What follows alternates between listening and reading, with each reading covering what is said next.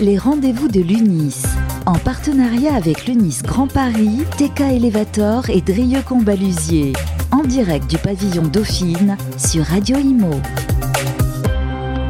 Bonsoir à tous, bienvenue sur Radio Imo. On est ravis de vous retrouver en direct du pavillon Dauphine pour les rendez-vous de l'UNIS, l'UNIS Île-de-France et Grand Paris. Je suis avec Bertrand Pérouf.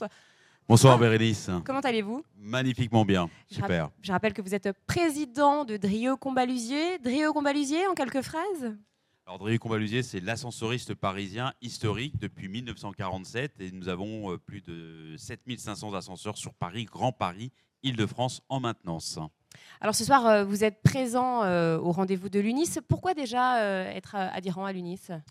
Eh bien, parce que tout d'abord, c'est important pour Drieux Combalusier d'être très proche de, l'ensemble des clients, de proche des entités qui représentent nos clients au quotidien. Donc, on parle des syndics, on parle des administrateurs de biens. Et euh, cela fait euh, plusieurs années, quasiment maintenant presque six ans, que nous sommes partenaires de l'UNIS, euh, qui marque vraiment la proximité de notre entreprise avec, nos clients. Et, et ce n'est pas juste hein, une position marketing, c'est vraiment des actes. Et preuve en est, c'est que ce soir encore, nous sommes avec l'ensemble des syndics et administrateurs de biens. Et Alors justement, ce soir, on parle beaucoup d'énergie, des prix de l'énergie hein, qui, ont, euh, qui se sont envolés.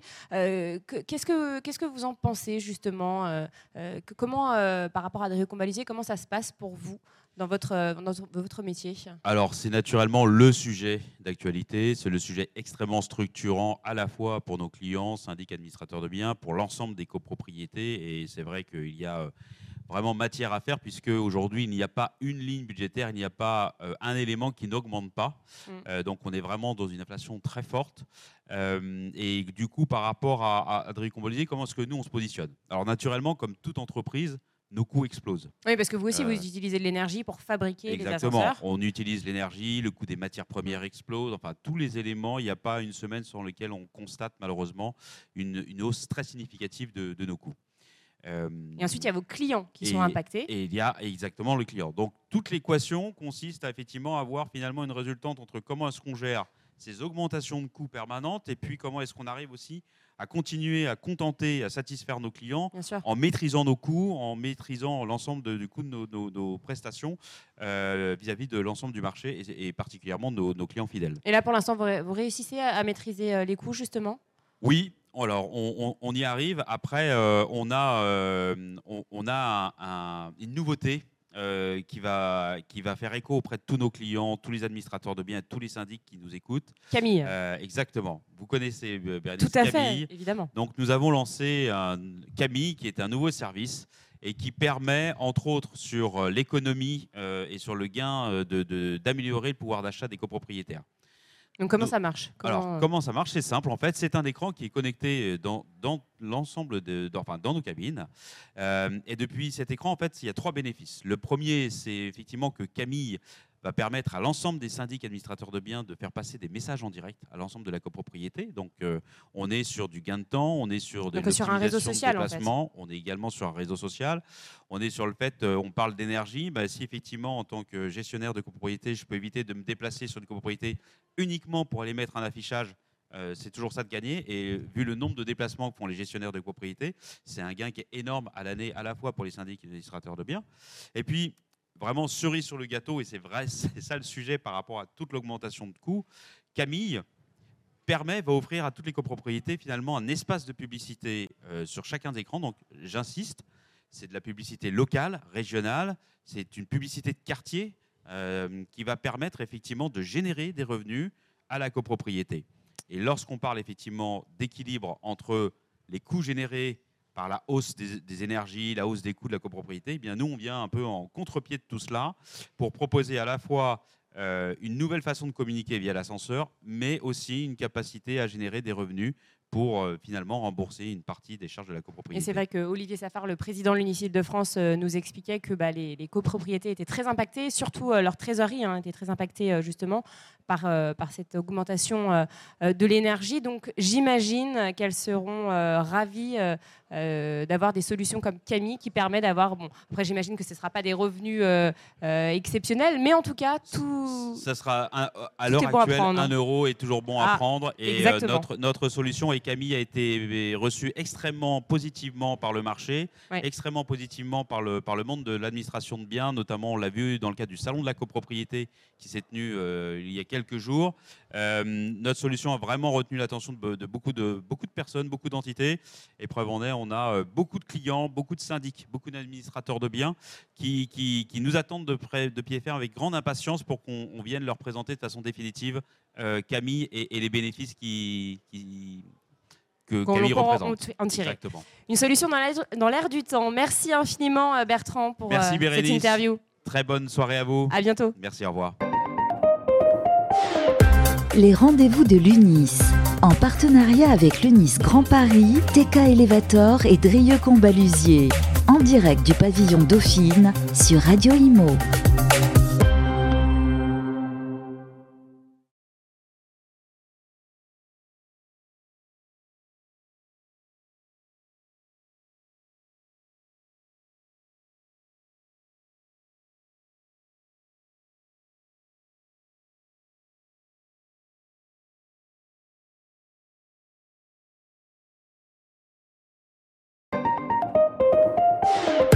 Les rendez-vous de l'UNIS. En partenariat avec l'UNIS Grand Paris, TK Elevator et Drieux Combalusier. En direct du pavillon Dauphine sur Radio Imo. Bonjour à tous, bienvenue sur Radio Imo en direct du pavillon euh, Dauphine pour ce rendez-vous de l'UNIS. Et ça y est, le débat est terminé. Ils sont venus nous rejoindre sur le plateau. Euh, Anne Coquier est avec nous. Bonsoir. Bonsoir. Je rappelle que vous êtes euh, présidente de l'USGC, l'Union des syndicats de grande copropriété.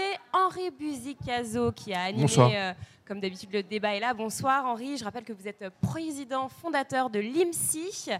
Euh, et puis à ma droite, Roselyne Conan, bonjour. bonjour. Ravie de, vous recevoir. Vous êtes directrice générale de l'ANIL, donc l'Agence nationale pour l'information sur le logement.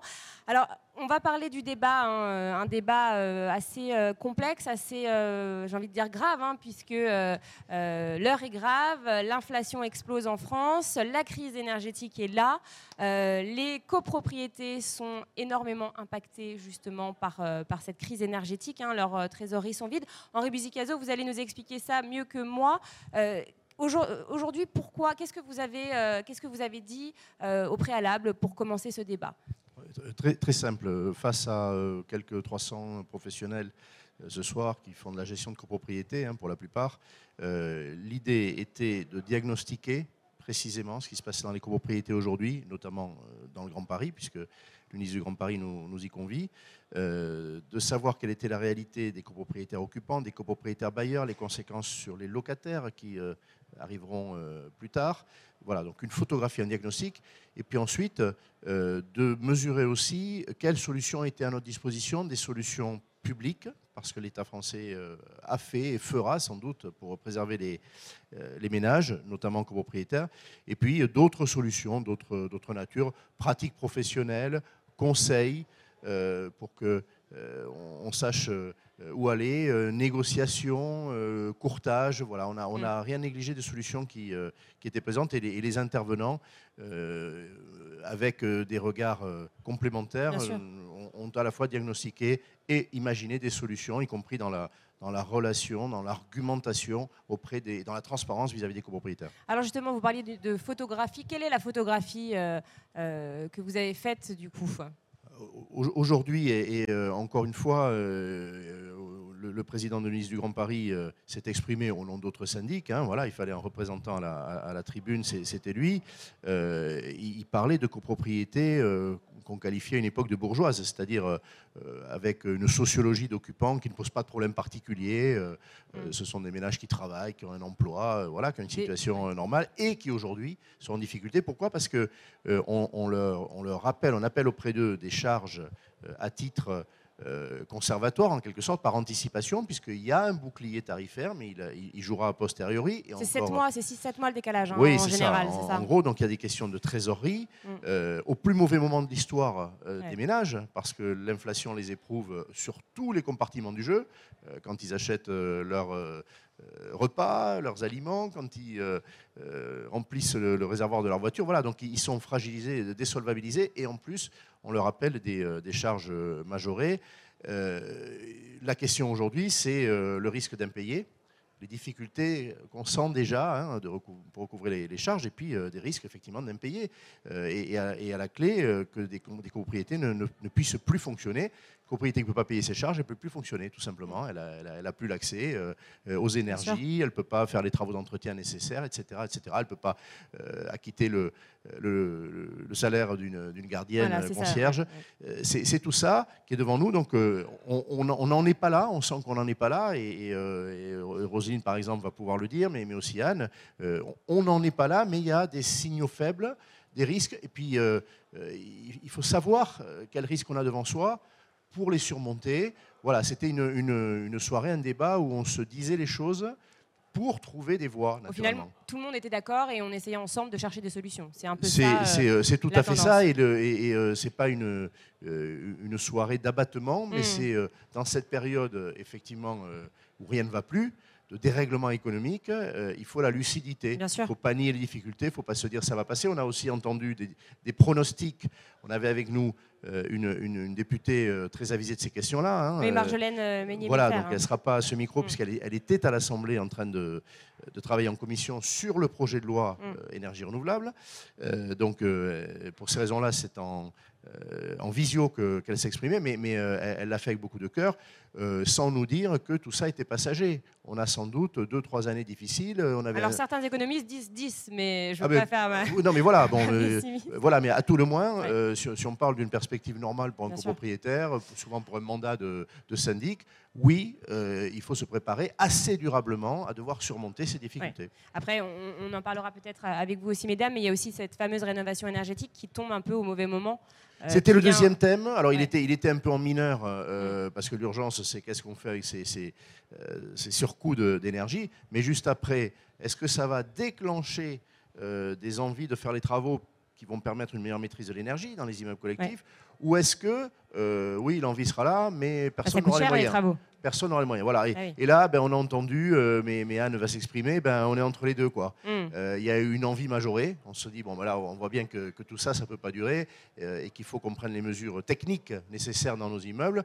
Et deuxièmement, on regarde l'état de son compte en banque et c'est un sujet. Voilà. On a parlé aussi du rôle des banques dans cette affaire. Il va sûrement falloir qu'elles soient là pour, en complément des aides publiques, il y en a. Alors certaines ont commencé à jouer le jeu. Hein, oui. Je ne vais pas les citer, mais certaines ont commencé à jouer le jeu avec des prêts justement pour ces travaux de, rénovation, des prêts à taux zéro. Enfin, Alors il y a les caisses d'épargne, on peut le dire parce que euh, l'un de leurs représentants euh, est, avec nous ce soir. Il y a le Crédit Agricole euh, aussi. Qui montre, voilà, qui montre la voie, le Crédit Agricole s'y met. Mm. il faut vraiment qu'il y ait une accélération de cette histoire-là parce que d'où viendra l'argent? Oui, un peu de la collectivité, mais c'est nos impôts, il y a des limites, et puis de ce que les, banques nous permettront de faire pour relayer notre épargne et notre capacité contributive. Alors ça, on en parlera juste après avec euh, Jean-Sébastien Degouvin, qui est euh, président des syndicats de courtiers en énergie. Il nous expliquera euh, justement ce qu'il en est. Roselyne Conan, donc, directrice générale de l'ANIL, qu'est-ce que vous constatez vous, Qu'est-ce que vous voyez est-ce que, vous êtes, j'imagine, d'accord avec, avec Henri, mais est-ce que vous avez quelques chiffres? Est-ce que, Qu'est-ce que vous pouvez nous dire? Alors peut-être pour commencer par des propos rassurants, ce que nous disait le courtier effectivement en énergie, il disait qu'il y avait beaucoup de sources de gaz et que c'était une énergie qui n'était pas finalement euh, à très court terme épuisée, mais au contraire qu'il y avait encore des, possibilités, des solutions et que ce n'était pas cet hiver où on ressentirait en fait une pénurie d'énergie, mais potentiellement l'hiver de l'année prochaine. Mais ça ne veut pas dire qu'il ne faut pas continuer à faire des économies d'énergie. Ça ne veut pas dire qu'il ne faut pas respecter le plan de sobriété énergétique qui était mis en place par le gouvernement avec les grands messages, un hein, je décale, je réduis, etc. Donc c'est vrai que l'enjeu aujourd'hui, euh, et nous on le constate, c'est l'électricité. C'est euh, arriver à limiter sa consommation d'énergie.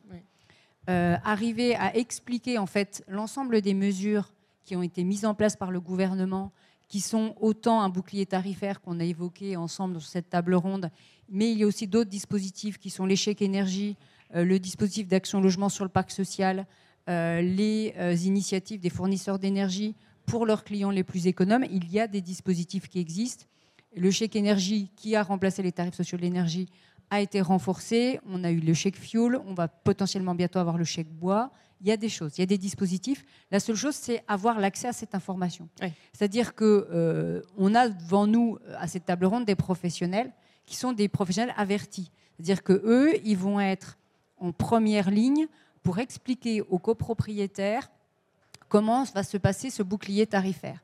C'est-à-dire qu'aujourd'hui, c'est une aide qui est versée euh, à la copropriété sous réserve qu'elle en fasse la demande par son représentant qui est un syndic professionnel. Euh, alors, l'énergie en collectif, c'est principalement dans les grandes copropriétés, mais on a encore des copropriétés qui ne sont pas gérées par des professionnels. J'imagine effectivement ces copropriétés-là euh, qui seraient en chauffage collectif avec effectivement du gaz et bénéficiaires du bouclier tarifaire. Je pense qu'il y a, voilà, il y a cet enjeu pédagogique d'informer les copropriétaires et les syndics bénévoles qui seraient en gestion de ces copropriétés. Et c'est vrai que Aujourd'hui, on voit que l'échéance du versement de l'aide sur la deuxième partie du bouclier tarifaire, ça sera au printemps 2023. Donc ça veut dire que ce sont les copropriétés qui vont assurer la trésorerie du bouclier. Et tout cet enjeu, et on l'a vu, l'enjeu c'est auprès des copropriétaires et auprès des locataires qui vont avoir une régularisation de charges. Ah oui. Puisque finalement, en fait, quand l'exercice il est approuvé euh, par la copropriété, le bailleur va communiquer à son locataire le montant de sa régularisation de charges. Et quand on sait qu'on peut anticiper et qu'on sait qu'on va avoir une grosse régularisation de charges, aujourd'hui, la loi de 89 nous dit vous versez un loyer plus une provision pour charges, et cette provision ne peut faire l'objet d'une réévaluation qu'au moment de la régularisation au vu des éléments chiffrés. Donc c'est vrai que euh, les professionnels qui étaient devant nous nous disaient, ben, nous, on, essaye d'anticiper pour éviter une grosse régularisation de charges et on anticipe l'évolution du montant de la provision sous réserve que le locataire l'accepte, puisque juridiquement, cette loi qui est d'ordre public, on ne peut pas y déroger. Donc c'est vrai qu'il y a tout ce travail des professionnels d'explicitation auprès des copropriétaires des locataires. Et c'est vrai que nous, on constate ces fameux signaux faibles euh, l'Observatoire des impayés, alors qui porte plus sur les impayés de loyer, hein, euh, charge de, euh, qui est porté par le ministre du Logement, s'est réuni il y a quelques semaines et a, en fait, a fait un appel, comme il le fait à chaque fois, à tous les, à tous les contributeurs à cet observatoire pour savoir comment eux identifient, qualifient, quantifient euh, l'impayé, que ce soit les bailleurs sociaux, que ce soit les représentants de, gestionnaires euh, locatifs, de gestionnaires de copropriété, dont l'UNIS effectivement fait partie hein, comme contributeur. Donc on a tous effectivement remonté de l'information. Nous, on y contribue simplement par euh, qu'est-ce qu'on constate du niveau de sollicitation de nos agences, de nos ADIL, quant au, sujet de l'impayé. Donc aujourd'hui, nous, on constate effectivement quelque chose d'équivalent à l'année dernière. Mais ce que nous, on identifie, c'est que la problématique, elle est vraiment devant nous. C'est-à-dire qu'elle va être au moment de la régularisation des charges, même je dirais là au, printemps là qui arrive devant nous parce que euh, le bouclier tarifaire, comme je disais, avec le décalage dans le temps, la, copropriété euh, va jouer l'avance de trésorerie. Et ce que disait effectivement très justement un professionnel, c'est quelquefois on va choisir entre je paye mon chauffage ou je paye mon ascenseur. C'est-à-dire qu'on peut interrompre certains services et même, euh, je dirais, interrompre totalement un processus de travaux ou euh, même être dans l'impossibilité de payer certaines charges. Donc c'est vrai que là, je pense que la problématique, elle est vraiment devant nous. Il y a vraiment un enjeu d'information et d'accompagnement euh, des copropriétaires, des locataires par les professionnels. Mmh. Euh, Emmanuel Vargon, qui est à la tête de la commission de régulation de l'énergie, a incité alors les entreprises, mais aussi les copropriétés, à négocier avec les fournisseurs justement. Est-ce que c'est quelque chose qui marche vraiment? Est-ce que, euh, est-ce que ça porte ses fruits de négocier avec les fournisseurs d'énergie? Alors la table ronde a illustré exactement ces propos. Euh, la seule chose, c'est que quelquefois ces négociations, en fait, il faut prendre des décisions pas dans l'heure, mais quasi pour arriver à euh, euh, signer euh, sur un choix tarifaire, une option tarifaire effectivement sur, sur du plus long terme, puisque les négociations, on arrive à, avoir des, des, des, tarifs qui peuvent être intéressants, mais l'offre, elle est valable très, sur une très courte durée. C'est-à-dire qu'il faut, il faut arriver à mobiliser le conseil syndical entre 14 et 17 heures, c'est ce qu'on disait à la table ronde. Et ça, c'est pas forcément évident. Surtout si on est sur une très grande copropriété. On est moins agile, forcément. On est forcément moins agile. Donc c'est vrai que c'est possible. Euh, je pense que l'interlocuteur, vous aurez sur euh, euh, le plateau suivant, le dira précisément et clairement. Il est possible de négocier, mais c'est vrai qu'il faut faire appel à des professionnels. Alors Anne, on va parler des grandes copropriétés. Qu'en est-il justement de ces grandes copropriétés? Euh, Est-ce qu'elles euh, commencent à être impactées directement? De la même façon que les petites, hein, mm. j'ose dire, bien évidemment. Moi, je suis, je suis venue faire, euh, comme Henri me l'a demandé, un témoignage terrain de ce qui se passe euh, réellement, dans, ces copropriétés. Et comme je l'ai dit tout à l'heure, euh, c'est pas parce qu'on a 100 lots ou 7500 lots, puisque nos copropriétés vont de 100 lots à 7500 lots, que le, portefeuille est en adéquation avec ce nombre de lots. Donc il y a un moment, quand on, était, on venait de s'engouffrer d'une façon très volontaire dans, la rénovation énergétique, on, a, arrivait à, avoir, à embarquer quand même nos, nos, nos résidents nos conseils syndicaux assez euh, maintenant de manière euh, énergique. Et puis paf, il nous tombe vraiment ces augmentations. Et, là, c'est très récent. Hein. C'est, moi, ça fait huit jours qu'on se pose des questions. Comment on va faire pour faire des appels de, charges supplémentaires avant la fin de l'année? Là, il y a une réelle prise de conscience là, ah, oui, récemment. Là, de, quelques jours, vraiment, parce mm. qu'on en parlait, on savait, on ne savait pas. le bouclier tarifaire, on ne savait pas exactement ce qui. Et là, maintenant, bah, ça y est, on sait qu'on va devoir appeler des charges supplémentaires avant fin décembre, des charges supplémentaires en 2023 parce que les budgets vont être explosés et, que ben, comme, le, comme, comme on l'a tous dit, euh, on sera pas euh, le remboursement, enfin le remboursement, la cote-part qui nous sera remboursée ne sera pas avant euh, mai. Donc les, copropriétaires, il bah, faut qu'ils faut qu'ils pisent partout. Donc la rénovation énergétique, bah, il va y avoir des choses qui vont être mises un petit peu de côté, bien sûr. forcément, bien qu'en camp de copropriété, ce soit plus facile pour nous de faire de la rénovation énergétique parce qu'on a ce, ce, phénomène d'échelle qui nous fait, bah qui nous fait pouvoir peut-être plus. C'est un peu moins cher pour chaque. Bah, c'est un euh, petit peu moins cher quand c'est chaque copropriétaire. Parce que voilà, quand on a 10 lots, mais euh, là, le, gaz, en revanche, euh, là, on le prend de plein fouet, comme, comme, les autres copropriétaires. Est-ce que vous constatez ce, ce qu'a évoqué tout à l'heure Henri, à savoir certaines copropriétés ne peuvent plus payer le gardien c'est quelque chose que. Ce que j'ai entendu, et ce que disait tout à l'heure madame, c'est que ce que j'ai entendu d'une de d'une des copropriétés adhérentes, c'est que là, ils choisissaient entre le chauffage et l'ascenseur. C'est réel, ça. Donc ça, c'est réel. C'est pas une image d'épinal, c'est réel. Ça, c'est réel. Ça, c'est réel. Maintenant, on, c'est une copropriété. Non, mais ça, ça, arrive. Mais ça veut dire que voilà, ça va arriver. Il va falloir faire des choix, bien évidemment, bien évidemment. Et qu'est-ce que vous leur dites alors à, ces copropriétés? Vous essayez de les rassurer? Qu'est-ce que vous ben, leur on dites? essaie de les rassurer. On essaye de se rassurer soi-même déjà pour commencer, d'être convaincant, de dire c'est un mauvais moment à passer. On l'espère, on l'espère.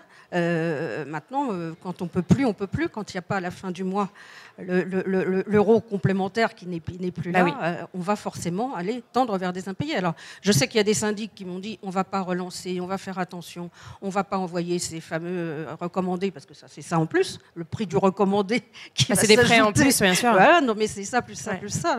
et là, chaque euro compte, en fait. Et, chaque euro compte, mais euh, on va essayer peut-être de faire des, des provisions solidaires, on va il faut qu'on trouve des solutions. On se réunit presque tous les jours actuellement. Et ce soir, justement, est-ce que vous avez trouvé des solutions? Enfin, est-ce que euh, vous avez entendu des solutions qui vous paraissent euh, euh, qui vous paraissent Je crois, qu'il faut qu'on en reparle tous ensemble. Les solutions, c'est vraiment, c'est pas, c'est effectivement des petits bouts qu'on a que, j'ai pu, mais qu'il va falloir qu'on remette bout à bout et qu'on voilà. Oui, on a entendu d'abord le rappel avec des précisions de ce que les aides publiques euh, apportent. Hein, le bouclier tarifaire, c'est pas rien, mais il faut le comprendre. Déjà, il est complexe. Mais, pardon, excuse-moi Henri, mais le bouclier tarifaire, bon, il va nous être remboursé. Mais qui va le payer en fin de compte bah, ah, C'est nous au final. Hein. Qui va le payer en fin de compte Parce que le quoi qu'il en coûte, bien sûr, il, il, va finir par nous. C'est très clair. Et donc quand on parle de bouclier tarifaire aussi pour l'électricité, il y en aura probablement un. Vous pensez qu'il y en aura un pour l'électricité aussi Oui, ça.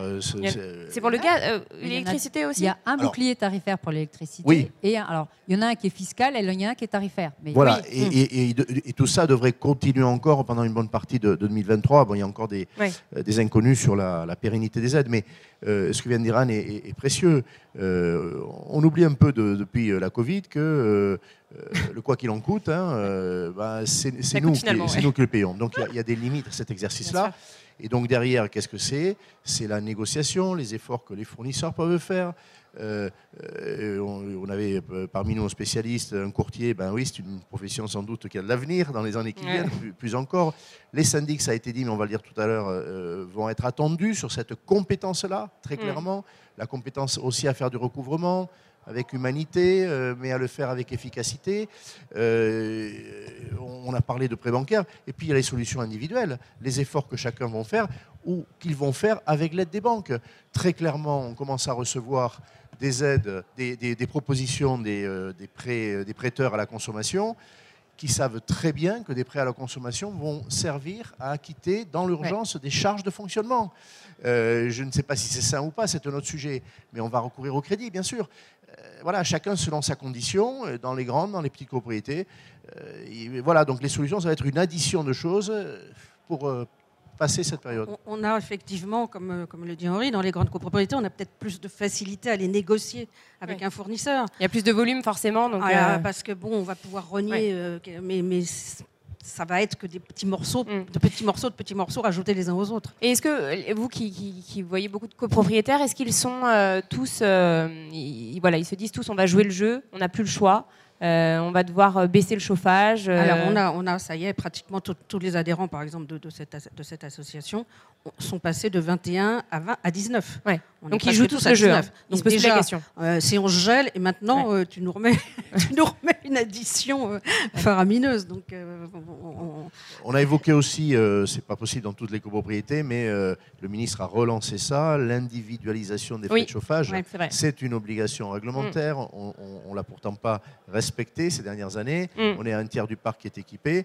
Or, c'est la responsabilisation des ménages. C'est de ça qu'on parle. Hein. La sobriété, c'est la responsabilisation individuelle et collective. Chacun est responsable de sa propre consommation. Très clairement, on, l'avait oublié. On peut pas l'installer partout, mais mm. où on peut l'installer, il faut le faire parce que c'est vraiment une source d'énergie, de, bah, ça rend les, ça rend les copropriétaires responsables. on, mesure sa consommation euh, et du coup on a conscience de cette. Bah euh, le président de la République avait dit peut-être maladroitement, le mot n'a pas toujours été compris, euh, on va, on va sortir de l'abondance. certains, beaucoup s'en sont indignés en disant mais on n'était pas dans l'abondance. Ce, qu'il voulait dire, c'est qu'on a eu un rapport à l'énergie. qui était extrêmement relâché. Tout allait bien. Quoi. Voilà, les, les, adhérents de cette association presque toutes ces copropriétés ont été construites avant 70, donc avant le premier choc pétrolier. Donc on n'est pas, on n'est pas euh, encore euh, au fond du trou, mais on, est, on, était avant le premier choc pétrolier, on, chauffait un peu les petits oiseaux quand même, il faut bien le dire. Hein. Mm. Donc on a beaucoup de travaux à faire. Ce qu'il faut retenir, c'est justement euh, cette éducation, ce partage de l'information qu'il ne faut pas négliger. Merci infiniment à vous trois. Merci d'avoir été nos invités. Les rendez-vous de l'UNIS. En partenariat avec l'UNIS Grand Paris, TK Elevator et Drieux Combalusier. En direct du pavillon Dauphine sur Radio Imo.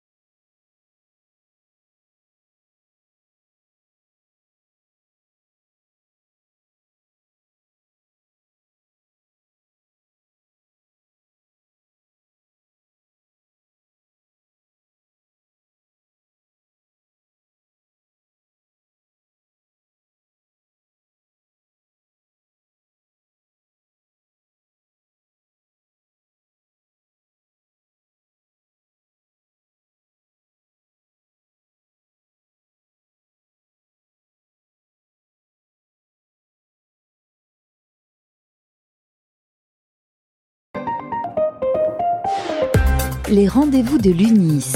En partenariat avec l'UNIS Grand Paris, TK Elevator et Drieux Combalusier. En direct du pavillon Dauphine sur Radio Imo. Bienvenue sur Radio Imo. Merci d'être avec nous, toujours en direct du pavillon Dauphine pour les rendez-vous de l'UNIS Île-de-France et Grand Paris. Et je suis toujours avec Henri Buzicazo. Bonsoir. Bonsoir, Président fondateur de l'IMSI, je le rappelle. À votre gauche, Jean-Sébastien Degouve, bonjour. Bonjour, bonsoir. Bonsoir, vous êtes président euh, du SCE, le syndicat des courtiers en énergie, et puis évidemment président d'Opéra Énergie. Alors, vous allez nous présenter dans, quelques secondes euh, Opéra Énergie, et puis Olivier Safar, euh, bonsoir. Bonsoir Bérénice. Président de l'Unicile de France et Grand Paris. Alors, c'est tenu le débat tout à l'heure, on en parlait, hein, sur justement l'inflation des prix de l'énergie. quelle solution pour nos copropriétaires et bailleurs? Alors, Jean-Sébastien, pouvez-vous nous présenter du coup euh, Opéra euh, Énergie en, quelques phrases? Alors, Opéra Énergie, nous sommes courtiers en énergie, donc nous, nous aidons les entreprises et les copropriétés à trouver le meilleur contrat de gaz ou d'électricité. Donc on compare les offres, on fait un appel d'offres clé en main, et ensuite nos clients n'ont plus qu'à choisir l'offre la plus adaptée avec nos conseils, bien sûr. Donc beaucoup de travail en ce moment beaucoup de travail, je vous le confirme. alors justement, alors Henri, euh, pourquoi, euh, pourquoi avoir invité Jean-Sébastien euh, à ce débat Pourquoi il était important bah, pour les, partenaires de l'UNIS de connaître déjà ce métier hein, que, tous ne connaissent pas? Oui, alors tout à l'heure quand j'animais, j'ai dit avec un clin d'œil, quand il a eu la parole, après les autres, qu'il était temps qu'il intervienne parce que les autres avaient diagnostiqué et que franchement, ils avaient mis au, au, grand jour les difficultés des, copropriétés. Olivier va en parler savamment, mais il s'est exprimé en, gestionnaire euh, de terrain. Euh, L'ANIL euh, a son observatoire aussi et a confirmé. Et la représentante des grandes copropriétés, avec l'effet de loupe qu'il y a sur ah ces grands immeubles, l'a dit aussi. Bon, donc c'était un peu sombre, hein. mais il faut toujours diagnostiquer avant de se soigner. Et Opéra Énergie le métier de, de, courtier de conseil en énergie auprès des copropriétés, c'est un apporteur de solutions. Alors j'ai dit aussi en plaisantant que quand il est entré dans ce métier, il n'imaginait peut-être pas un jour avoir autant de travail, ou un travail aussi difficile à faire en tout cas. Euh, bon, mais euh, très clairement aujourd'hui, euh, on a besoin de réponses, de solutions. Elles viennent pour partie de cette très bonne négociation, déjà de cette compréhension de ce qui se passe. C'est compliqué, c'est compliqué. Hein, les, augmentations, il faut suivre ça, Jean-Sébastien va le dire, mais presque heure, par heure. Il a dit aussi une chose intéressante, c'est que le syndic de copropriété, qui est le chef d'orchestre, qui peut recourir bien sûr à des, partenaires, à des conseils, et, c'est même souvent nécessaire, in fine, il est responsable de la bonne gestion de l'immeuble. Et désormais, on l'attend sur cette capacité à trouver des solutions dans cette période terrible, voilà, où on se dit qu'est-ce qu'il faut faire, on se tourne vers bah, le, référent, c'est le syndic de copropriété. Voilà. Donc il y, a, deux opérateurs, il peut y avoir un conseil, et puis il y a le, euh, mandataire de la copropriété, il l'est pour tout. On avait un peu oublié qu'il l'était aussi pour l'énergie quand tout allait bien, il l'est pour l'énergie. Hmm. Alors Olivier, un, petit mot peut-être euh, sur, euh, sur ce débat Alors c'est un vrai débat, c'est un vrai problème aujourd'hui. C'est vrai qu'on attend les syndics sur ses capacités à analyser, prendre les décisions, mais on a aussi besoin du conseil syndical pour intervenir là-dessus. Et souvent, la décision, elle est à prendre en moins de 3 ou 4 heures. C'est-à-dire qu'on nous dit effectivement, à une époque, on avait une proposition, on consultait le conseil syndical, on leur demandait leur réponse sous 72 heures, 3 jours ou 5 jours globalement. Aujourd'hui, on leur envoie la proposition, il est 11 heures du matin, on leur demande d'avoir répondu avant 14 heures pour valider la proposition. Et là, ça change tout et c'est une difficulté. Deuxième difficulté, c'est de choisir entre un contrat à prix fixe ou à prix indexé. Et là, d'un seul coup, on va s'envoler avec du variable, avec un bouclier tarifaire, avec du fixe qui va peut-être être, au-dessus du bouclier tarifaire ou en dessous du bouclier tarifaire d'aujourd'hui. Mais si le bouclier tarifaire est modifié l'année prochaine et qu'on en sort, comment ça se passe? Et là, on a beaucoup de questions, beaucoup de difficultés, beaucoup d'incompréhension de la part des syndics, mais des copropriétaires et des conseils syndicaux, aucun doute là-dessus. Hmm. Alors, euh, Jean-Sébastien, comment ça marche en fait? Comment vous réussissez à, négocier euh, auprès des fournisseurs? Tout, simplement, hein. déjà, c'est un appel d'offres clé en main. Donc, on, va demander, ce qu'on fait, c'est qu'on récupère les données de consommation de, chaque copropriété et ensuite, on va demander à, différents fournisseurs de faire une offre. Ça prend combien de temps, ça, de récolter toute la, toute la data? Oh, Ça, c'est relativement rapide parce qu'on a, on a des liens directs et automatiques. À partir du moment où on a l'autorisation de récupérer la donnée, ça, va, ça, ça prend quelques minutes. Mais ensuite, il faut obtenir les offres. Donc on prévoit en général, on s'entend avec, le client, avec le syndic, le conseil syndical. Ok, je reviendrai vers vous mardi prochain, par exemple, avec les différentes offres. Et là, on, leur propose un comparateur qui compare les différentes offres, le budget euh, tout compris, bien sûr, les taxes, l'acheminement, l'énergie. Euh, également les principales clauses juridiques. Il ne faut pas comparer des choux et des carottes. Vous ne pouvez pas comparer une offre fixe et indexée pour, pour faire euh, vraiment les, plus grosses différences. Ça n'a pas de sens. Donc il faut bien expliquer. Donc, et on explique surtout au, syndic, au conseil syndical les différences, les avantages de chaque offre.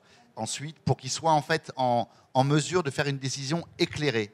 Euh, voilà, notre, but, c'est que le conseil syndical choisisse de façon qu'il ait tout compris et ça, c'est vraiment dans, le contexte actuel qui est un peu complexe avec des boucliers tarifaires, des hausses, des, baisses, etc. Euh, le but, c'est qu'on veut qu'il soit tout à fait conscient de, l'engagement qu'il va prendre. Euh, et c'est comme ça que ça se passe bien d'ailleurs. C'est vrai que c'est une période un peu complexe, on a l'impression que, ça change un peu euh, tous les jours. Donc il y a une véritable éducation en fait des syndics, des copropriétaires. Oui, oui, alors éducation, en, tout cas, c'est vrai que l'agenda et, les fédérations euh, professionnelles font, bien leur boulot pour, pour apprendre aux syndics, etc. Mais effectivement, la législation, euh, là, en ce moment, chaque semaine, alors euh, chaque semaine, il y a des nouveautés. il y a des nouveautés, et donc il faut suivre ça pour que nos clients puissent être vraiment au, courant du, voilà, de, des choses les plus probables qui vont arriver dans la réglementation, parce que c'est bien sûr, dans l'énergie, la réglementation est très importante. Il y a hmm. les prix de marché, il faut suivre ça bien sûr, mais il y a la réglementation. Hmm. je, voudrais dire aussi, parce qu'elle n'est pas avec nous, euh, Marjolaine Meignet-Milfer, euh, députée de l'Isère, euh, vice-présidente de la commission de développement durable et de l'aménagement du territoire. C'est peut-être la spécialiste à l'Assemblée nationale de la relation entre énergie et habitat, logement. Euh, c'est bien hein, qu'il y ait des députés ou des sénateurs qui se spécialisent. Euh, et elle a vraiment les, pieds sur terre. C'est un chef d'entreprise. Euh, elle était avec nous, mais en visio, parce que le texte, le projet de loi énergie est en cours d'examen en, commission, dont elle est vice-présidente de la commission. Mais elle a voulu être avec nous. Et moi, je, dirais deux, trois choses sur son intervention. Il y a une conscience des pouvoirs publics, bon, d'elle, mais plus largement, des difficultés rencontrées par les ménages. Il faut quand même noter, même si c'est avec euh, notre argent, mais là il est quand même bien utilisé, que dans d'autres pays, et Jean-Sébastien nous l'a dit, les choses n'ont pas été faites ni si vite ni si puissamment. Donc les ménages français ont été protégés par ce bouclier tarifaire et sûrement euh, va-t-il durer? Il faut quand même le noter. Hein. Euh, voilà, on est toujours à se, plaindre. Euh, l'amortisseur a été meilleur en France qu'ailleurs parce qu'il y a eu une prise de conscience. Sûrement parce que les fédérations ont joué leur rôle aussi. Hein. Bon. On a secoué tout le monde. Hein. Bon, bien sûr. On a expliqué les choses. Mais elles auraient pu ne pas être écoutées. Il y a des moments où elles n'ont pas été. en France. Voilà. Il faut le dire. Il y a eu une, une, perméabilité à, leur, à leurs argumentaires, ça je le souligne. Deuxièmement, la conscience aussi que tout ça pourrait bien enrayer, différer, et donc il faut se battre pour que ce ne soit pas le cas, l'élan de transition environnementale. Euh, beaucoup de copropriétés euh, éclairées, entraînées par les, syndics, allez, euh, y aller. Et puis, il y a un blocage. Il y a un blocage parce que parce qu'il n'y a plus d'argent dans les poches. Bah, c'est ce que disait Anne tout à l'heure, hein, Anne Coquet. Hein, les, copropriétaires étaient embarqués, ils avaient réussi à embarquer les copropriétaires. la, députée nous a, nous a dit, et après comment on fait avec ça ben, à la manœuvre, un syndic, un, hmm. conseil. Ça fait beaucoup. Euh, hein. Voilà, ça fait beaucoup, mais la députée dit on pourrait transiger entre nous. Le gouvernement pourrait dire, euh, avec le Parlement, ben oui, vous avez raison, allez, on rallonge le, calendrier hein, de climat résilience qui, en gros. Euh, dès, janvier, là. Oui, va jusqu', oui, et puis va jusqu'en 2034, si on parle des copropriétaires bailleurs. Voilà, en gros, on dit, allez, on, on, rallonge tout. Mais on ne négocie pas avec le climat. Et là, elle a raison, il y a eu des dérèglements climatiques qu'on a touchés du doigt au cours des derniers mois, ça continue. Et puis, bon, après, euh, on a vu que la France, on n'est pas le pire pays, pays aussi euh, certes. en termes de, gaz à effet de serre. Alors, ah, ah, alors, c'est pas que le gaz à effet de serre. C'est aussi la partie d'été qui a été difficile. Tout à difficile. Cette année, on l'a ressenti cet été avec des chaleurs extraordinaires qu'il n'y avait pas auparavant. Alors, à un moment, on nous dit c'est le froid. Moi, je réponds non, le dérèglement climatique, c'est chaud et froid. La preuve, c'est qu'au mois d'octobre, on n'a pas mis de chauffage. Tant mieux. Normal. Bonne nouvelle pour tous. Mais euh, c'est pas logique. Mm. Euh, normalement, on aurait dû euh, se retrouver au mois de novembre aujourd'hui avec peut-être un peu de neige autour de Paris. Mais il n'y a rien. Je ne cache pas qu'à part la pluie, euh, ça peut arriver, mais tant mieux pour nos agriculteurs. Mais globalement, on n'est pas aux températures habituelles. Bien sûr. Après, c'est vrai qu'on peut comprendre certains Français qui, sont un peu réticents à jouer le jeu quand on voit que certains pays, que certains autres pays ne veulent pas du tout jouer le jeu. C'est une grande question. moi, je n'ai pas de réponse à ça. Je dis juste que je suis fier d'être dans un pays qui, sur ces sujets-là, a voulu être, oui, a voulu être pionnier. Hein, il faut remonter au président Chirac. Hein, voilà, il montre l'exemple, hein, et c'est normal. Montrer l'exemple. Alors quand j'entends j'ai entendu ça de confrères, de professionnels qui revenant de contrées lointaines de leurs vacances cet été, ils disent, tu sais, dans tel ou tel pays, ils s'embêtent pas autant. J'ai pas de réponse à ça. Voilà, j'ai pas de réponse à ça. Je pense que si on, montre l'exemple et, notre pays a assez de, de rayonnement pour peut-être être exemplaire, hein, eh bien, ça peut entraîner la machine. Alors, c'est sûr qu'on a une responsabilité euh, mm. dans, euh, sur la planète. Hein. On n'a pas toute la responsabilité. après, c'est vrai que les, copropriétaires étaient embarqués. Les Français voulaient jouer le jeu jusqu'à bah, cette, euh, cette période hein, inflationniste et puis avec la crise énergétique. Là, ils se posent un peu plus la question. là, ils vont voir midi à leur porte, si je puis dire. C'est-à-dire qu'un immeuble qui prendra la peine, une commune, parce que ça se voit à l'échelon maintenant de la volonté des, élus, hein, qui, va dire on, fait, on, on améliore nos copropriétés le retour sur investissement des travaux, on le disait tout à l'heure, il y a 5 ou 10 ans, il était très loin, très lointain. Et on disait, mais comment voulez-vous qu'un copropriétaire ait envie de faire alors qu'il sait qu'il aura vendu avant Aujourd'hui, il est très rapide, c'est-à-dire qu'on voit voir le, retour du traitement mm. beaucoup plus vite et, on va en sentir le bénéfice pour nous, égoïstement. Et après, on peut se dire, en plus, c'est bon pour, la, planète. Voilà. Mm. Un petit mot, euh, Jean-Sébastien, peut-être euh, sur, euh, sur ça? Qu'est-ce que oui, oui bah, ça, a été dit. Hein, je, c'est vrai que la, seule bonne nouvelle dans, dans, dans, dans cette crise, parce que c'est le fait que l'énergie soit plus chère euh, dans tous les secteurs d'activité, ça va être quand même euh, une, prise de conscience. Ça, va être compliqué pour le pays économiquement, ça va avoir des impacts. on conseille aussi des entreprises. Je peux vous dire que dans tous les secteurs d'activité, on voit les, les hausses de prix que ça va induire.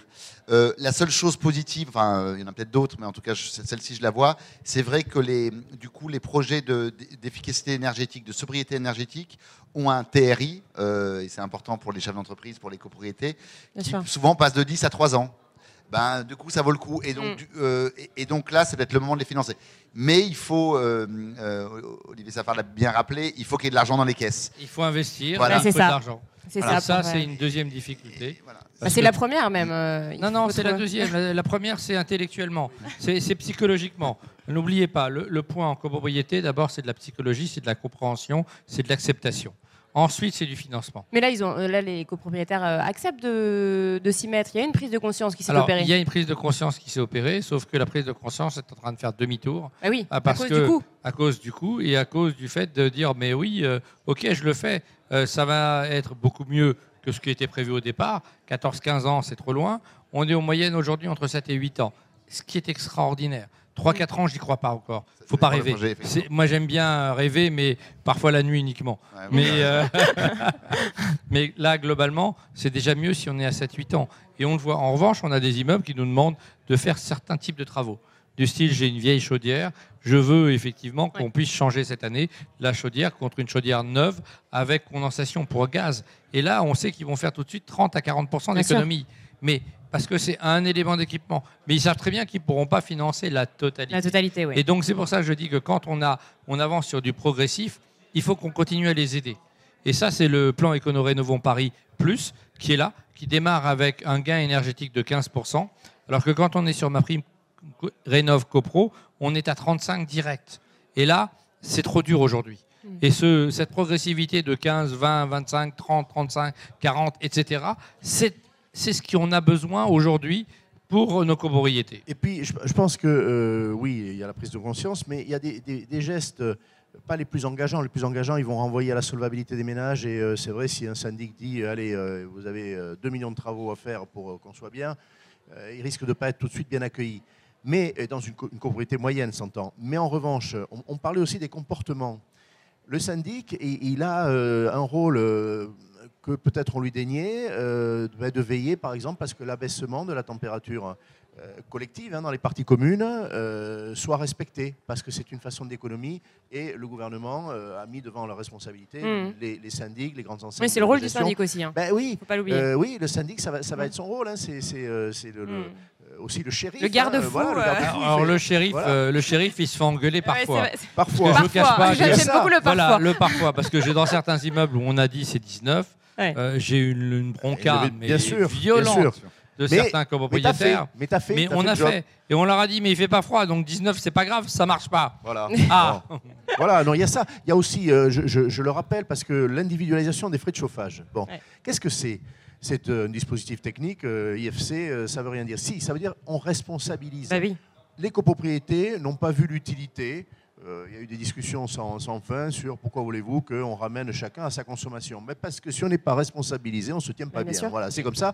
Et mécaniquement, on sait que ça fait baisser de 10 ou 15 les consommations. C'est tout. Et on en hein. revient de la pédagogie en fait, à éduquer euh, les copropriétaires. c'est ce que vous faites tous les jours. La euh, pédagogie, elle, fait, prend deux ans. Autant de temps Oui. ça dépend des copropriétaires aussi. Non, non, non, non, c'est en moyenne, c'est ça. C'est-à-dire quand vous mettez en place vos compteurs, vous savez que vous les mettez en place la première année. L'année N plus 1, ils vont voir leur consommation. Ils vont dire Ah, c'est cher. L'année N plus 2, ils vont dire Ah, mais c'est toujours cher, je n'ai pas fait suffisamment d'efforts. Et ils font l'effort la troisième année. Donc vous avez deux, années d'apprentissage. Alors pour certains, c'est une année, mais pour la moyenne, on voit, nous, c'est deux. Et, on le sait. Et on leur rappelle en Assemblée Générale que, ben, extension, vous avez beaucoup consommé cette année, vous deviez faire plus d'efforts, euh, c'est peut-être le moment de regarder vos consommations. Quand vous partez en vacances, baissez. Quand vos enfants ne sont pas là et que vous avez une chambre de vide, baisser. Alors, je suis quasiment certaine qu'avec l'augmentation du prix de l'énergie, cette période va se rétrécir.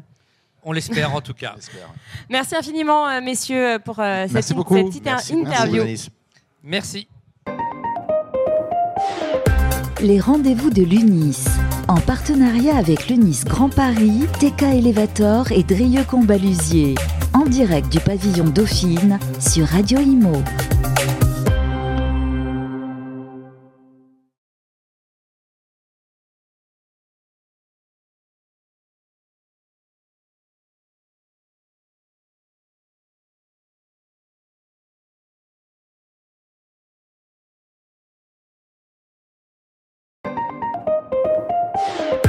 Les rendez-vous de l'UNIS.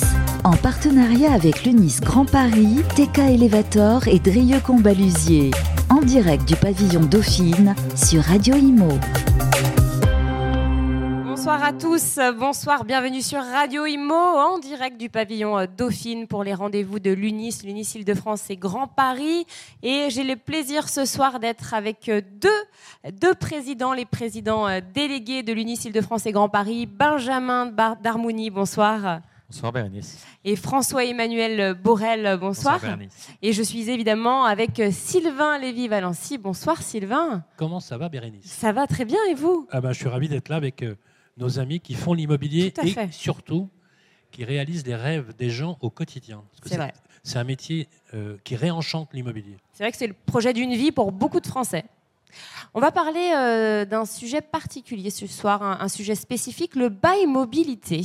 Euh, alors déjà, on va peut-être rappeler ce qu'est le bail mobilité, les règles qui régissent ce bail mobilité. Benjamin, peut-être? Alors, le bail mobilité, c'est tout d'abord une durée de 1 à 10 mois. Mm. Euh, il a été fait pour euh, toutes les personnes ayant des emplois précaires, mais aussi pour tous les étudiants. Euh, il se voulait être facile d'accès. c'est un bail où vous n'avez pas de dépôt de garantie. c'est un bail où les charges sont forfaitaires. Et c'est un bail pour lequel il y a aussi l'encadrement des loyers. Donc ça permettait l'accession à la location. Alors quelles sont les dérives de ce bail mobilité? On a pu constater, en fait, dans les... on se demandait pourquoi et comment euh, Airbnb pouvait encore subsister à toutes les contraintes que la mairie lui mettait, que ce soit les numéros d'enregistrement, que ce soit les différents contrôles. Et en fait, quand on relève les dernières annonces euh, sur le site, sur cette plateforme, on constate manifestement que toutes ces locations euh, sont moyennant un bail mobilité. Donc, ce qui est extrêmement choquant, parce que là où on voulait faire de la réinsertion pour des personnes qui étaient euh, euh, en, difficulté ou qui avaient besoin justement, qui arrivaient à Paris et qui avaient besoin d'un logement, euh, parce qu'ils étaient éventuellement sur une période d'essai ou sur un contrat de courte durée, eh bien finalement, ben, c'est tout, le contraire. Donc on est assez, assez interloqué parce que c'est vraiment dérivé un outil qui était, dont l'idée était quand même bonne pour euh, un sujet très mercantile. parce qu'en fait, il s'agit, contrairement à ce qu'on peut penser, vraiment de déplafonner pour le coup. Parce qu'on voit que les tarifs n'ont rien à voir. Ah oui, c'est ce que j'allais dire. Il n'y a aucun encadrement des loyers. Voilà, et, et, sans aucun contrôle. Donc on est vraiment dans une, dans une situation presque de non-droit. En fait, c'est le Far West. Hmm. Et on le voit et on le déplore parce que ça retire tout autant de biens du marché locatif. les personnes se croient à l'abri de tout. Enfin, on est vraiment maintenant sur un autre schéma. Alors, euh, on verra comment lutter contre ça justement. Alors, je vais me faire quand même l'avocat du diable. Euh, ces logements Airbnb, ça permet aux touristes euh, de venir dans notre belle capitale et donc ça génère, ça fait tourner l'économie, le tourisme. Non, mais l'idée, ça n'a jamais été de, de, dire aux touristes ne venez pas à Paris ou ne venez pas en France. Ça n'a jamais été le cas. La France est la première destination touristique au monde. Et Paris est la plus belle ville au monde à être visitée. Donc, on n'a pas besoin, selon vous, d'Airbnb. Donc, il faut juste rappeler qu'avant Airbnb, il y avait une vie touristique et hmm. qu'on n'a pas attendu Airbnb pour attirer les touristes. Première chose. La deuxième chose, c'est qu'il n'est pas question de dire qu'il y a une opposition entre la location saisonnière, qui a tout à fait le droit de citer, et le détournement, je dis bien le détournement d'un cadre juridique pensé par le gouvernement Macron et en l'occurrence mis en œuvre par Julien de Normandie, qui était de dire qu'on met le pied à l'étrier dans l'accès au parcours du logement. C'est quoi le parcours résidentiel? C'est qu'on a tous eu des difficultés pour se loger. Pourquoi? Parce qu'on n'avait pas un bon dossier et on a des administrateurs de biens qui sont ici tout à fait affûtés et, qui essayent de loger les jeunes. Les jeunes, quand ils rentrent dans l'emploi, il faut qu'il y ait un certain recul dans les ratios pour pouvoir être éligibles euh, aux ratios qui satisfont l'accès au logement. Et aujourd'hui, tout est automatisé. On a des garanties de loyers payés, on a des caisses de garantie, on a des cautions, des garants. il y a pas mal de choses. C'est le parcours du combattant. Le bail mobilité, c'est quoi? C'est vous êtes jeune, vous êtes en premier emploi, c'est votre premier job, vous venez de sortir de l'école. Vous n'avez pas de Vous arrivez dans une ville, vous connaissez personne. Le bail mobilité, c'est une période probatoire qui vous met le pied à l'étrier dans le parcours résidentiel pour aller ensuite vers une location plus longue et envisager la possibilité d'acheter votre résidence principale. C'est le premier élément du parcours résidentiel. Le problème aujourd'hui, c'est qu'on a des professionnels aujourd'hui de la location saisonnière qui ont plus, ni plus ni moins, détourner ce qui servait une cause euh, différente. Et alors, je précise aussi que, comme vous l'avez rappelé, on a l'encadrement des loyers qui touche la structure du bail, euh, du, bail meublé. Mais ça, à la limite, je vais vous dire une chose, comme de toute façon, c'est quasiment pas contrôlé, parce qu'il y a trois commissaires contrôleurs hein, sur l'île de France, trois, pas plus. Hein. Donc, euh, le, veulent. Les, les, professionnels aujourd'hui de ce type de, location, en fait, alors, je, je, je suis peut-être un peu radical, paupérise une partie de la population, voire même la désolvabilise, puisque du coup, ils n'ont plus accès à une offre de logement satisfaisante et on sait qu'il y a une vraie, un vrai problème d'offre. Donc qu'est-ce qu'ils font? Ils s'éloignent de l'emploi, ils mettent une heure et demie, deux heures pour aller bosser le matin, une heure et demie, parce qu'ils ne trouveront pas de logement à proximité. Et c'est pour ça que Paris, je prends juste l'exemple de Paris, intramuros, depuis les dix dernières années, perdant 10 000 habitants, par an, 10 000 habitants par an. Et une des causes majeures de la fuite de ceux qui quittent Paris, c'est les prix, bien évidemment, qui sont absolument impossibles euh, de se loger dans certains quartiers. Et le deuxième facteur, c'est parce que la structure de proposition de l'offre à travers les baux d'habitation n'est plus adaptée à cette demande-là. Voilà, tout simplement. Benjamin, vous vouliez, ben, réagir? Clairement, moi, j'ai une vraie question aujourd'hui. C'est quelle est la différence entre le bail mobilité et le bail meublé? Loi de 87. Absolument. On va être très clair. Le meublé, loi de 87, c'est un an. Le bail mobilité, c'est 10 mois. Aujourd'hui, c'était juste la porte ouverte pour détourner l'encadrement des loyers sur un nouveau type de bail sans contrôle. Et ça s'appelle le bail mobilité. Il suffit de regarder les annonces sur Airbnb. Et personne s'en cache. Personne s'en cache. On avait dit. Alors, la, la grande phrase de ces professionnels, c'est de dire c'est un bail mobilité, c'est un bail de résidence secondaire. Mais évidemment que l'étudiant qui vient aujourd'hui prendre un logement en bail mobilité, son adresse est encore chez ses parents. C'est logique, sa résidence principale est chez ses parents. Donc sous couvert de cela, ils pensent qu'ils sont dédouanés de l'encadrement des loyers. C'est complètement faux. Et très sincèrement, on aimerait beaucoup que la mairie euh, plutôt que essayer de faire du courtage en assurance habitation, s'occupe des vraies préoccupations. C'est le au passage. Euh, non, mais, il y a des, vraies, des vraies préoccupations des Parisiens. Il y a certaines villes d'Europe qui sont allées beaucoup plus loin euh, que ça. Ils ont carrément interdit le Airbnb dans leur ville, intramuros. Il y a des quartiers qui sont littéralement ah proscrits. La loi aujourd'hui dit c'est 120 nuitées c'est 120 nuitées par an avec un contrôle, un enregistrement, etc., mais qui est soumis sur l'ensemble des accès à, la location, sauf qu'effectivement, malheureusement, le triomphe de la cupidité, je dis bien ce que je dis, le triomphe de la cupidité fait qu'on a une partie des logements qui est complètement détournée de leur objet, et malheureusement, ce sont les professionnels quelque part, qui en payent le prix. Parce que quand vous interrogez les administrateurs de biens, eux, ce qu'ils veulent, c'est avoir une clientèle stable, avec des prix qui sont des prix de marché, sur d'une temporalité longue. Et contrairement à ce qu'on pourrait croire, ce n'est pas les professionnels qui dopent le marché par, avec un caractère spéculatif, ce sont les petits propriétaires. Donc, il, seul dont il est urgent aujourd'hui de réfléchir sur la façon dont ils gèrent leur, business ou leur, ou, leur, appartement pour les confier plutôt à des professionnels qui, eux, disposent de toutes les garanties. Il est important de rappeler que les 120 annuités, c'est sur les résidences principales. Hmm. On est bien d'accord. Sinon, il faut évidemment avoir la commercialité pour pouvoir faire du Airbnb pur. François Emmanuel, comment on pourrait lutter contre ça? Est-ce qu'il faudrait du coup interdire, comme certains pays, euh, Airbnb dans certaines villes Je vais même aller euh, un peu au-delà sur le constat. Dans euh, mairie du 2e arrondissement, 9% des locations sont du Airbnb. 9% des locations. Ça veut dire quoi? Inacceptable. Ça veut dire quoi? Ça veut dire qu'en fait, on se retrouve dans des phénomènes qui sont analogues à l'île Saint-Louis. C'est que vous n'aurez plus de commerce de proximité, vous n'aurez plus d'école, mais pas qu'à Paris, hein. il y a certaines communes en France qui sont dans ce cas-là. Vous n'aurez plus d'école publique. Pourquoi? Parce que les parents vont mettre tous leurs enfants dans le privé. Bah Parce qu'en effet, ils n'auront plus le tissu local d'animation. Toutes les personnes qui seront dans leur euh, environnement, dans le 7e arrondissement, toutes les écoles ferment. Hmm. Elles continuent parce qu'en fait, toutes les personnes qui sont dans l'environnement louent sur du Airbnb. Ce ne sont que des étrangers, voire même sur des périodes un peu plus longues. De ce fait-là, tout le monde retire ses enfants du public le, on a un vrai problème sociétal en fait qui est derrière tout ça, de ce que l'on veut faire de la ville. Alors quand on parle de vouloir réintégrer, que la mairie reprend, euh, préempte, ben, elle le préempte au détriment de la classe moyenne. Et donc, en fait, on voit très bien ce le phénomène qui est en train de se produire. En fait, on muséifie un peu Paris en, euh, en laissant euh, le open bar sur la location touristique. Alors pourquoi? Parce que fut un temps, on a imposé tellement de contraintes aux hôteliers aussi bien sur l'accessibilité, sur euh, des contraintes d'incendie, euh, qu'on a beaucoup restreint le nombre de chambres d'hôtels à Paris, si bien qu'il n'y avait plus l'offre satisfaisante. Mais je pense qu'il faut réinventer des produits euh, de location pour le tourisme. Mm. On est à quelques années maintenant des Jeux Olympiques, à deux ans des Jeux Olympiques. Il faut s'y préparer, il faut accueillir convenablement, comme la TOP l'avait dit d'ailleurs, parce que l'UNIS est membre de la TOP, l'accueil pour un tourisme qui soit régulé et puis protecteur du, consommateur étranger.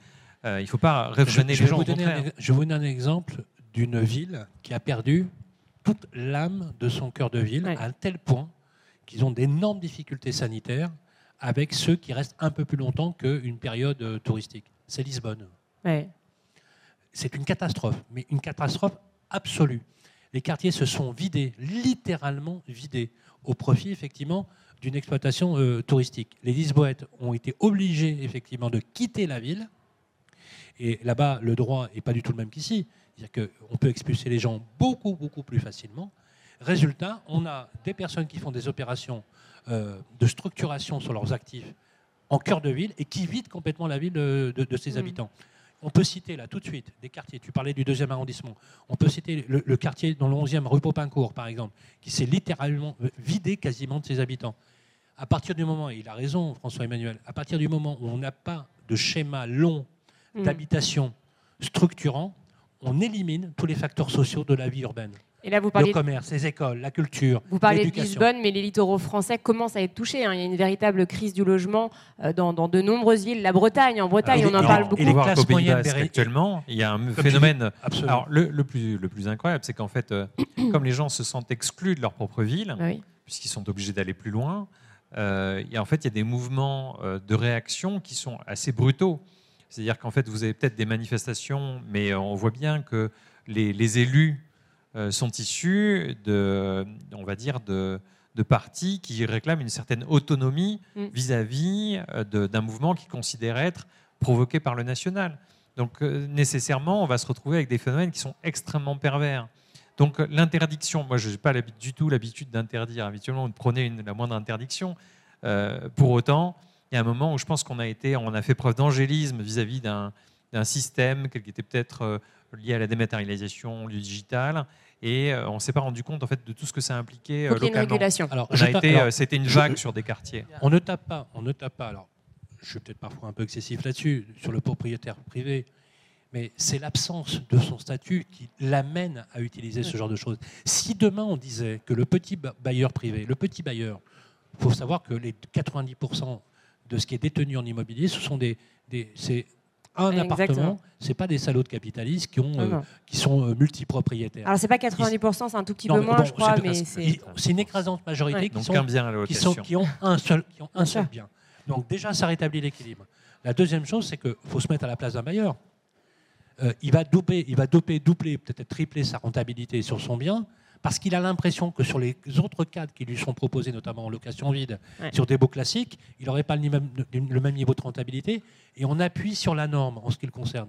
Si on libérait un peu plus avec un statut du bailleur privé, si on reconnaissait l'action individuelle de celui qui investit, peut-être qu'on l'amènerait plus facilement à ce qu'il mette son bien sur un schéma de location plus long. D'ailleurs, c'est ce que dit tout le client. Hein. On, a, on, a aussi, on a aussi, messieurs, euh, hormis euh, la vie de quartier qui disparaît, euh, la sécurisation des bâtiments. Ces, ces immeubles ne sont pas des lieux pour accueillir du public. C'est pour faire vivre des copropriétaires ou des locataires. Une chose est certaine, c'est que quand on accueille du public à court terme, du public passager, on doit lui assurer une sécurité supplémentaire parce qu'il ne connaît pas parfaitement l'immeuble et donc pour autant il doit être capable de le quitter extrêmement rapidement. Et là aujourd'hui les bâtiments ne sont pas euh, euh, organisés en tant que tels. Alors je vais vous donner une illustration parce que je l'ai eu le cas sur un euh, retronché, une personne qui avait acheté, un Français qui était expatrié en Chine, avait acheté un produit d'investissement qui concernait un appartement haussmanien qui était avant un local professionnel. Et en fait, il a découpé cet appartement haussmanien en autant de chambres dédiées à la location meublée saisonnière. Et en fait, le couloir commun servait de partie commune interne. Si ce n'est qu'il a dû créer pour chacun des points, chacune des chambres, il a dû créer des sanitaires, ah des salles de bain.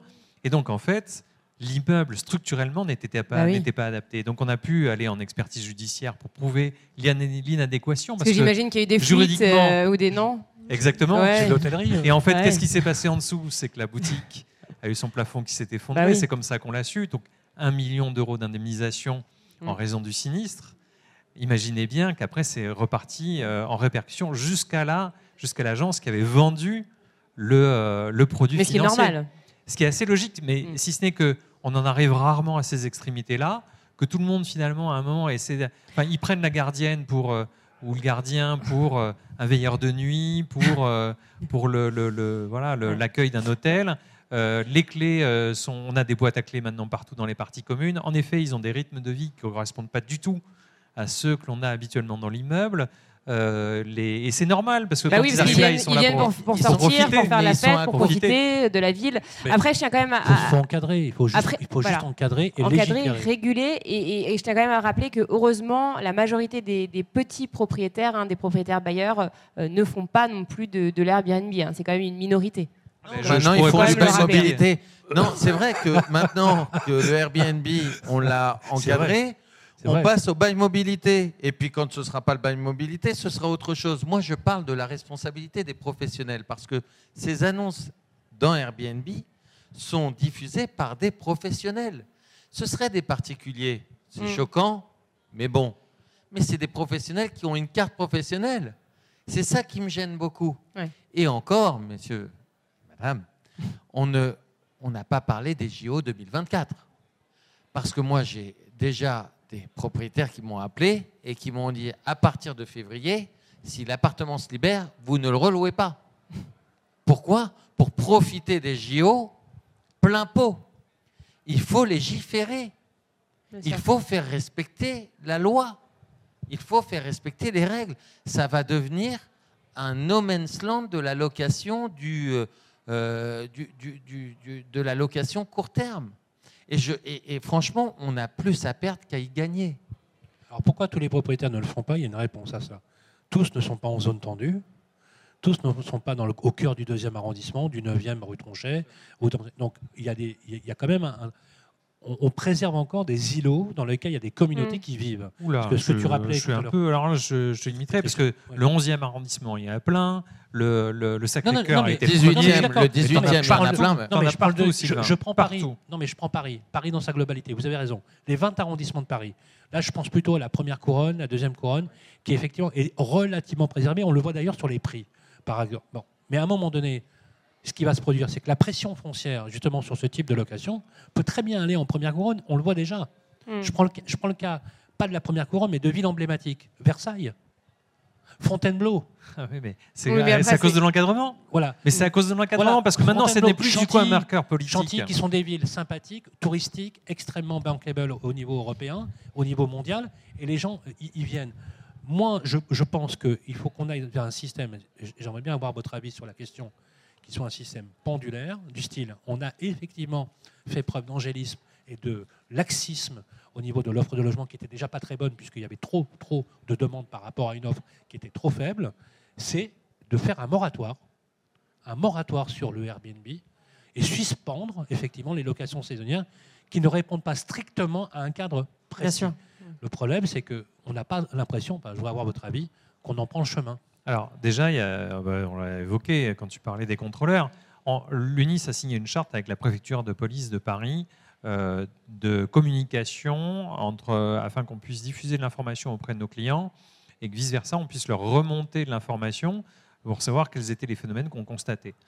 Quand euh, ils ont euh, voulu faire à peu près 650 contrôles sur l'île Saint-Louis, on a pu ainsi leur permettre d'accéder à une 300 immeubles à peu près euh, le contrôle a été hyper exhaustif, mais il s'est soldé par deux verbalisations. Pourquoi deux verbalisations? C'est parce qu'en fait, c'est le seul moment où ils ont pu avoir une adéquation entre l'annonce, le fait de choper quelqu'un sur le fait, c'est-à-dire d'avoir un locataire qui témoigne bien du fait qu'il est locataire Airbnb, et l'appartement. En flagrance. C'est la flagrance. Or, la flagrance, c'est extrêmement compliqué. on, se retrouve enfin, on se retrouve vraiment avec euh, une quasi-impossibilité. Euh, est-ce que le levier fiscal pourrait En fait, c'est ce, ce, que tu disais tout à l'heure. Plutôt que d'essayer de sanctionner, favorisons. Et en fait, créons un appel d'air, un appel d'air vers le propriétaire qui loue dans des conditions qui soient décentes, qui soient convenables socialement. Et qu'est-ce qu'on demande à l'UNIS, Sylvain? On demande à on demande pour l'UNIS le statut du bailleur privé. Donc, si on, si on facilite aujourd'hui euh, le chemin de croix du, euh, du bailleur privé, demain, il n'aura pas besoin de louer dans l'illégalité pour rentabiliser son investissement. C'est ça le plus important. Est-ce que le principe de généraliser l'amortissement, de généraliser l'amortissement, va résoudre le problème? Moi, je ne pense pas pas en, totalité. Pourquoi? Le statut du bailleur privé, ce n'est pas que l'amortissement. Je pense qu'il faut que dans le statut du bailleur privé, il y ait par exemple un système de contrepartie fiscale. Vous remettez votre bien sur le marché locatif vide. Pourquoi vide? Pour que les gens se projettent sur une durée, tout simplement. Se projeter sur une durée. Parce qu'il n'y a pas de projet de vie. Je prends un projet par exemple de vie familiale de se projeter sur un mariage, des enfants. vous connaissez le métier. Se fixer, oui. Se fixer, s'ancrer dans, la, dans la cité. La contrepartie, elle est simple, hein, on est d'accord, il faut les attaquer au portefeuille. On dit bailleur privé, le statut de l'amortissement, qui est une excellente mesure fiscale et qui coûte pas cher à l'État.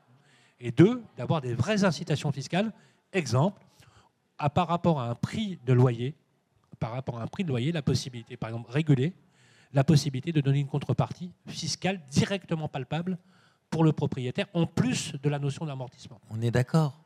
En fait, inciter le propriétaire à faire le choix du long terme, à faire le choix du locataire, à faire le choix de sa ville. C'est que du bon sens. Ah ben, pour tout, du bon sens. pour le commerce, pour le, tissu local, pour l'animation, euh, c'est flagrant. Euh, on aura moins de problèmes de, livraison, moins de problèmes de circulation, puisque les gens l'auront à portée de main. Et il, y a, 12 millions de personnes mal, logées dans le pays. 12 millions. La ville... Sur les 12 millions, il y a 3, 3 millions de personnes sur des listes de, des bailleurs sociaux sur l'ensemble des personnes mal logées, il y a un million et demi de familles qui vivent dans un état de précarité.